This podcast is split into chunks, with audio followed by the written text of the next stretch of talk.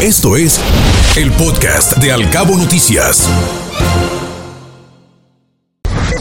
Locales. Más de 100 accidentes vehiculares se han registrado en los primeros dos meses del año aquí en Los Cabos. El exceso de velocidad y el uso de dispositivos electrónicos son las principales causas, así lo mencionó el subdirector de Protección Civil, Francisco Cota Márquez. Agotados los espacios para los comerciantes en las fiestas tradicionales de San José del Cabo.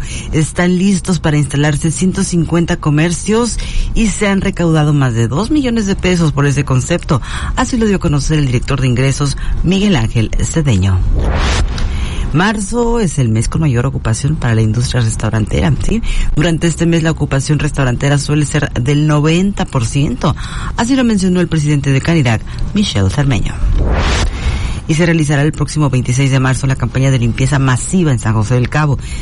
Hacen un llamado a toda la comunidad a participar en este evento que han denominado San José Clean Up Day. Así lo mencionó Claudia Padilla, quien es una de las organizadoras de este evento.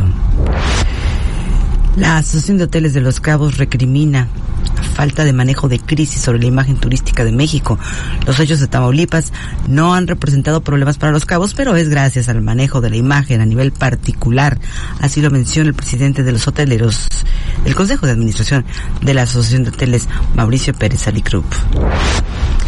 Y en otros temas, reconoce Estados Unidos los niveles de seguridad en los cabos durante el Spring Break, dice la Secretaría de Turismo. El subsecretario del ramo, Fernando Ojeda, afirmó que el destino se mantiene como una opción segura para vacacionar. Participarán más de 150 negocios en el Culinary Awards Los Cabos 2023. Todo está listo para la cuarta edición de la competencia gastronómica. Así lo comentó la jefa del proyecto, Alejandra Paredes. Y en otros temas, en Baja California Sur sí habrá ley 3 de 3 dice el presidente del Consejo Estatal de Morena, Adrián Chávez, quien afirmó que aunque no lo contemple el plan B de la reforma electoral, en la entidad se pondrán límites a agresores, violadores y deudores. Y en otros temas fue desafortunada la iniciativa de código de vestimenta para personal de los cabos, dice la secretaria de Finanzas y Administración, Berta Montaño, quien aclaró que no fue una instrucción institucional y ya se reconsideró por parte del recaudador de rentas, Samir Sabin. Escuche Al Cabo Noticias de 7 a 9 de la mañana con la información más importante de los cabos, México y el mundo por Cabo Mil Radio 96.3 siempre contigo.